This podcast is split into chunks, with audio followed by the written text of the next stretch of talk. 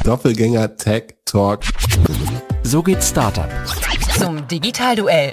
Zu Handelsblatt Disrupt. OMR Podcast. Welcome to the world of the media.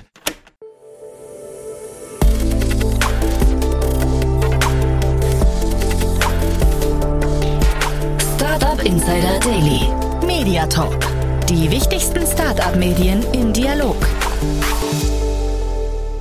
Herzlich willkommen zum Startup Insider Media Talk. Ihr kennt unser Format. Wir stellen hier einmal in der Woche Podcasts vor, die man kennen sollte, wenn man in der Startup-Welt unterwegs ist. Podcasts, die entweder sich mit der Tech-Branche, Digitalbranche, Startup-Branche oder eben anderen Themen, die vielleicht inspirierend sind, beschäftigen. Heute spreche ich mit Franz Kubilum. Er ist Director Sales IT, Digital und Data von Atreus. Man hört also schon, es geht um einen Corporate-Podcast, aber er ist eben vor allem auch Podcast-Host von Behind the Sea und Sea steht in dem Fall für C-Level denn es ist ein Podcast, der sich mit Management-Themen beschäftigt, mit Top-Level-Managern, spannende Gäste einlädt, finde ich, und mit diesen über ihre Learnings spricht, über Erfahrungen, über Routinen, über die Frage, wie sie geworden sind, was sie geworden sind und so weiter und so fort. Hat eine hohe Schlagzahl, kommt mehrfach in der Woche raus und ich glaube wirklich eine coole Empfehlung. Deswegen freut euch jetzt auf Franz Kubilum, dem Podcast-Host von Behind the Sea. Startup Insider Daily. Media Talk. Sehr schön, ja, ich freue mich. Franz Kubilum ist hier, Director Sales IT, Digital und Data von Atreus, aber vor allem eben auch Podcast-Host von Behind the Sea. Hallo Franz. Hi Jan, freue mich da zu sein. Ja, cooles Versprechen und äh, ja, schöner Podcast, den ihr da macht. Äh, um den soll es heute gehen, aber vielleicht bevor wir da einsteigen, ein paar Sätze zu Atreus, oder? Gerne, ja. Also wir machen Interim-Management, das ist unser Kerngeschäft. Das heißt, vorübergehende Management-Positionierungen in Unternehmen, sprich immer, wenn es eine Aufgabe gibt, die halt nicht eine permanente Stelle benötigt oder eine ganz besondere Expertise, die man sich von außen reinholen möchte, dann kommt man in der Regel zu uns. Wir machen da einiges an Projekten im Jahr, sind mittlerweile von Hydric und Struggles gekauft worden, gehören also jetzt zu einem der größten ja, Executive Search Firmen. Das erweitert natürlich nochmal unseren Footprint und macht natürlich unsere Value Proposition nochmal deutlich stärker, da wir jetzt eben die Säulen Leadership Consulting, Executive Search und eben auch Interim Management anbieten können. Wie passt der Podcast da rein? Na, der passt einerseits natürlich super da rein, weil das Content ist für die Leute, mit denen ich zusammenarbeite, also mit mhm. Menschen, die im C-Level sind. Ich spreche natürlich jeden Tag mit diesen Personen, um herauszufinden, was sie denn aktuell für einen Bedarf haben an, an Managern und an Managerinnen. Und andererseits muss ich natürlich auch auf der anderen Seite suchen, sprich C-Level-Manager und Managerinnen, die das mal gemacht haben und jetzt vielleicht auf freiberuflicher Basis sind, dann äh, dort zu positionieren. Mhm. Und du hast, äh, ich habe gesehen, sag mal, äh, glaube ich, über, 70, also über 60 Folgen sind es jetzt schon mittlerweile, ne? Also ihr macht das schon relativ Richtig. lange. Die Auswahl der Gäste, was würdest du sagen? Wie, was ist so der rote Faden? Genau, also ich spreche natürlich einerseits schon auch gerne mit Leuten, mit denen ich später auch ins Geschäft kommen könnte, also wo einfach der Fit auch zwischen Atreus und dem, dem jeweiligen äh, C-Level-Manager oder Managerin dessen Firma da ist. Oder eben auch einfach Leute, wo ich sage, hey, das könnte sehr, sehr cooler Content werden, weil eben die Leute, die dazuhören, von der Person was lernen können. Mhm. Also so ist die Mischung.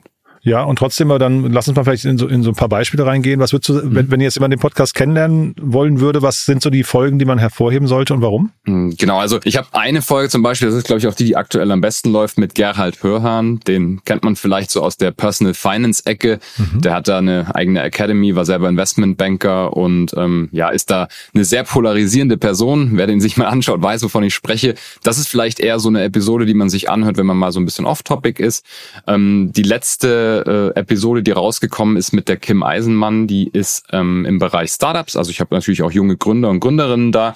Ähm, die äh, haben ein Trinkband erfunden, so wie so ein Festivalband, wo man seinen Drink auf K.O.-Tropfen testen kann. Also auch ein sehr interessantes Thema und auch ein super Produkt und cooles Startup. Und äh, wenn man vielleicht ja so ein bisschen mehr ähm, in der klassischen Ecke unterwegs ist, kann ich Adriano Jemmer empfehlen. Das ist der COO von Müller. Der hat mal eine deutliche Führungsspanne von über 30.000 Menschen. Das ist natürlich auch immer spannend und Müller kennt, glaube ich, auch jeder. Mhm. Kim Eisenmann, die Folge hatte ich mir angehört äh, und habe dann aber tatsächlich die Folge davor, da ging es um die Frage, wie wird man Aufsichtsratsvorsitzender? Die mhm. Brücke schon fand ich, das ist ein großer Spagat, den ihr da schlagt, ne? Das ist richtig, ja. Also da sind wir thematisch natürlich läuft man immer so ein bisschen ein Risiko, dass wenn man sich die Leute an einlädt, die man spannend findet, dass die natürlich thematisch sehr auseinanderlaufen. Ähm, ich würde sagen, wie gesagt, es läuft immer, der Loop schließt sich sozusagen immer dort, wo wir sagen, hey, alle diese Personen haben etwas, wovon unsere Geschäftsführenden definitiv definitiv was lernen können. Und das sind eben auch Startups. Lass mal durch die Learnings so gehen. Was sind so, du hast ja auch irgendwie gesagt, äh, es geht um den Alltag, so Routinen und solche mhm. Geschichten. Was sind so Dinge, die man da lernen kann? Mhm. Also ich glaube, wenn man jetzt speziell auf die Routinen im Alltag guckt, ich bin jemand, der war früher sehr, sehr besessen so davon, eine, eine striktgerierte Morgenroutine zu haben und wenn die dann nicht funktioniert hat, war ich eigentlich schon wieder unhappy und ich glaube, was ich von den Leuten gelernt hatte, ist, es gibt nicht so eine ideale Morgenroutine und es gibt auch nicht unbedingt jetzt ein Erfolgsrezept dafür, wie man erfolgreicher Manager oder eine erfolgreiche Managerin wird, sondern es muss halt in deinen eigenen Alltag passen und es muss auch natürlich zu deiner jeweiligen Situation familiär und beruflich passen. Und wenn es dir hilft, natürlich jeden Morgen Yoga zu machen, autogenes Training, zu meditieren etc., klar, los geht's, aber es sollte nicht zum Zwang werden, dass du, wenn du es dann nicht gemacht hast, schon automatisch einen schlechten Tag hast. Ich hoffe, das macht Sinn. Mhm. genau. Das war jetzt Morgenroutinen, aber genau. gibt's andere Learnings, mhm. die man mitnehmen kann aus den Podcasts oder aus den, aus den Gesprächen? Absolut. Also ein paar Charaktereigenschaften, glaube ich, muss man auf jeden Fall mitbringen und da gehört einmal Durchhaltevermögen dazu. Das ist das, was ich wirklich jedes Mal gesagt bekomme. Wer nicht dranbleiben kann und vor allem auch nicht dranbleiben kann, wenn einem viele sagen, hey, du bist auf dem falschen Weg, was ja nicht leicht ist. Man könnte ja auch auf dem falschen Weg sein.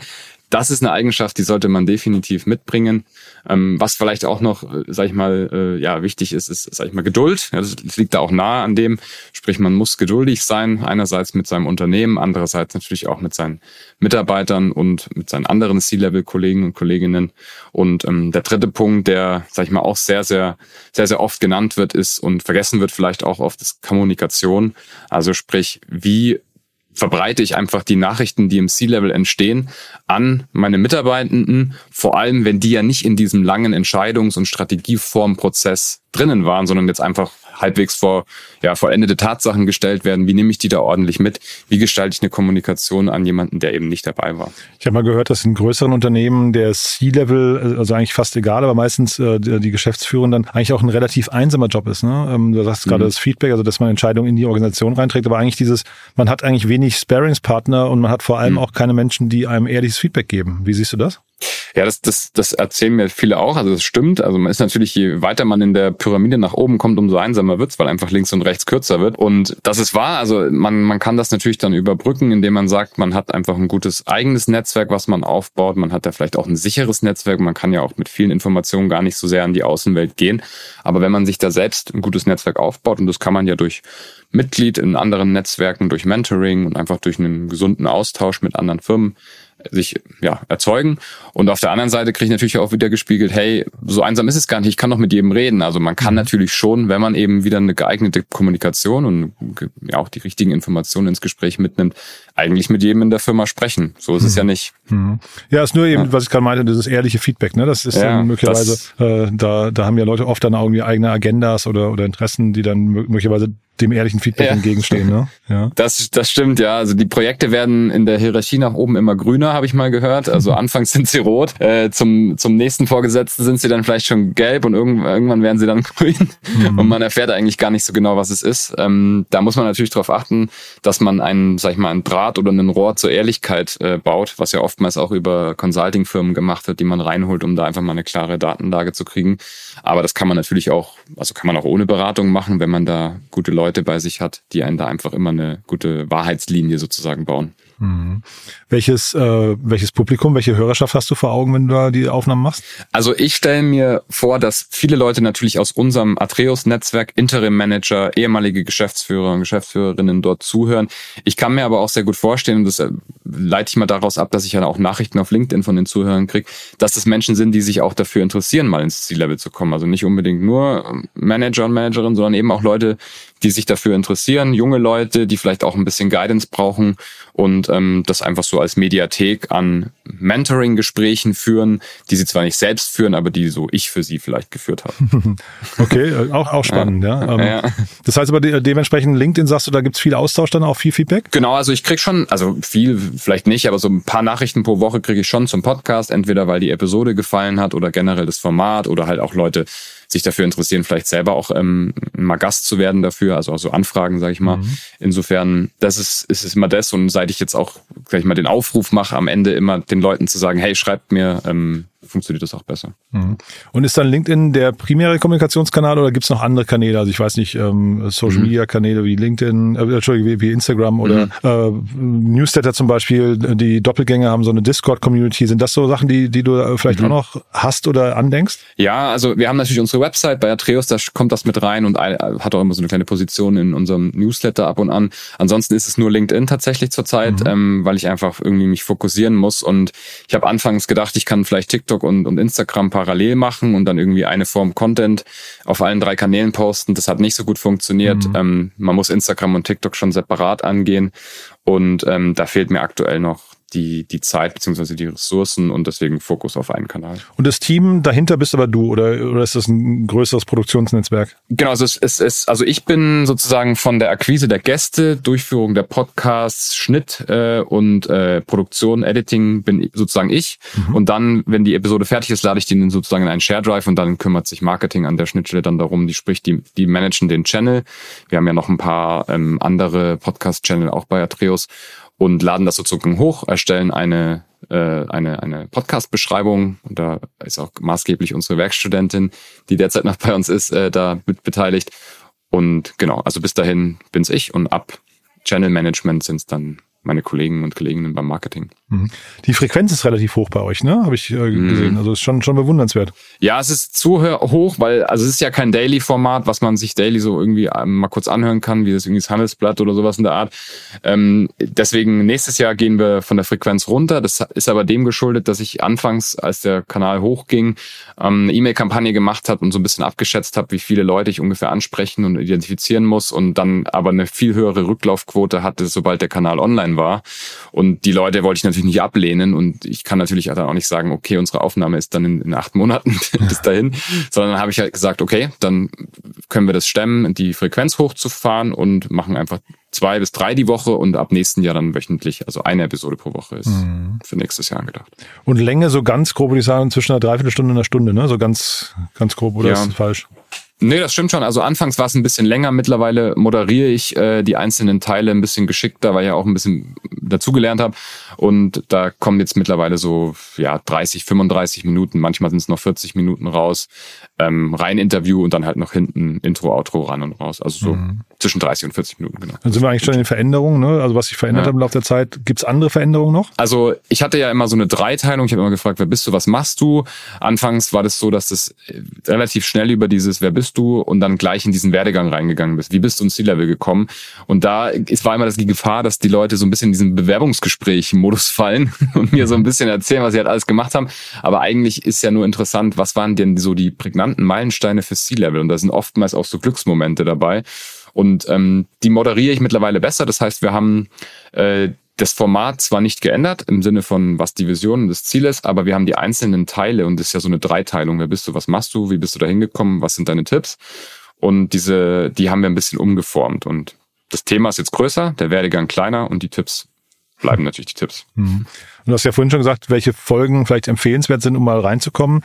Gibt es denn trotzdem irgendwie so Charaktere oder weil du gerade sagst Lebensläufe, wo du sagst, wow, mhm. das hätte ich äh, gar nicht vermutet oder die dich irgendwie begeistert haben? Absolut. Also was mich sehr, also das wollte ich vorher auch noch sagen, ist, was mich sehr ähm, irritiert hat, ist, viele, viele Leute im, in der Geschäftsführung haben gar nicht studiert. So. Vielleicht nicht in den klassischen äh, Corporate DAX äh, oder, oder Konzernunternehmen. Da wird schon in der Konzernkarriere sehr, sehr auf Ausbildung geachtet und sehr auf gewisse Checkmarks speziell natürlich die Leute, die jetzt im C-Level sind, muss man sich ja auch überlegen, die haben vor 20 Jahren ihre Karriere gestartet oder vor 25. Da waren da ja nochmal die Regeln auch ein bisschen anders. Mittlerweile sieht man ja in der Startup-Welt, viele Leute haben nicht fertig studiert oder teilweise gar nicht studiert ähm, oder halt einen Bachelor oder sowas in der Art und haben dann losgelegt. Und bei mhm. mir haben viele eine Ausbildung gemacht und, und viele dann auf dem zweiten Berufsweg studiert oder sich nochmal umentschieden. Mhm. Also das finde ich ist schon sehr, sehr, sehr, sehr interessant. Und Gründer sind natürlich, muss man, das weiß ja selber, sind auch mal ein ganz anderer Schlageisen sozusagen. Mhm.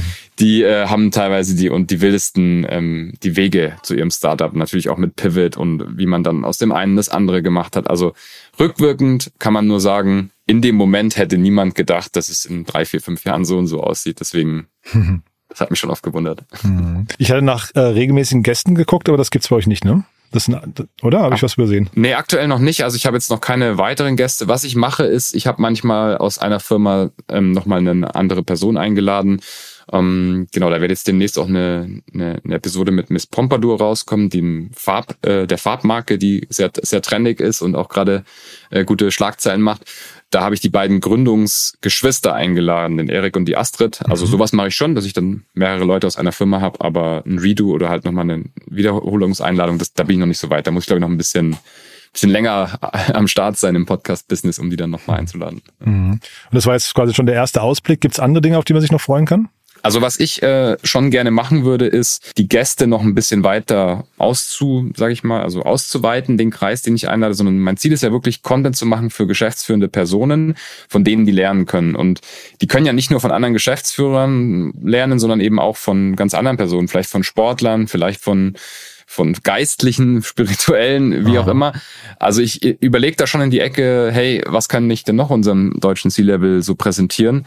Aber man darf natürlich, wie du am Anfang ja schon bemerkt hast, nicht gucken, dass die Spanne nicht zu groß wird, sonst läuft es zu sehr auseinander am Anfang. Mhm. Ich bin offen schon, äh, also gar nicht sicher, beziehungsweise ich habe da eigentlich zu wenig Einblick, mhm. ab wann Leute irgendwie so ein bisschen auch beratungs- oder inspirationsresistent werden. Ne? Weil C-Level klingt ja. ja. auch schon durchaus ein bisschen älter manchmal. Äh, ja. Wie ist da so dein Eindruck? Ja, also äh, eine der, der Charakterien, die mir auch immer oft aufgezählt werden, ist, man muss immer, immer wissbegierig und lernbegierig bleiben. Also diesen Modus, den man in der Schule und in der Uni hat, wo man immer sagt, oh, hoffentlich äh, muss ich bald nie wieder irgendwas lernen. Genau der ist es eigentlich, den man für immer beibehalten sollte.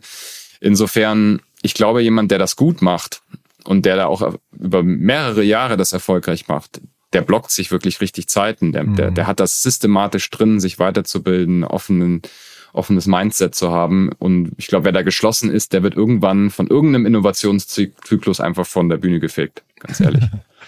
Cool. das ist doch ein schönes Schlusswort fast. Ähm, Franz, mit meinen Fragen sind wir nämlich ja. durch. Haben wir was Wichtiges vergessen aus deiner Sicht? Nee, vielen Dank, dass ich hier sein durfte. Sehr cooles Format. Cool. Ja, hat mir auch Spaß gemacht. Ne? Dann auf bald. Klasse. Ja? Bis bald. Bis ciao, dann. ciao. Startup Insider Daily Media Talk. Der Vorstellungsdialog empfehlenswerter Startup-Medien, Podcasts und Co.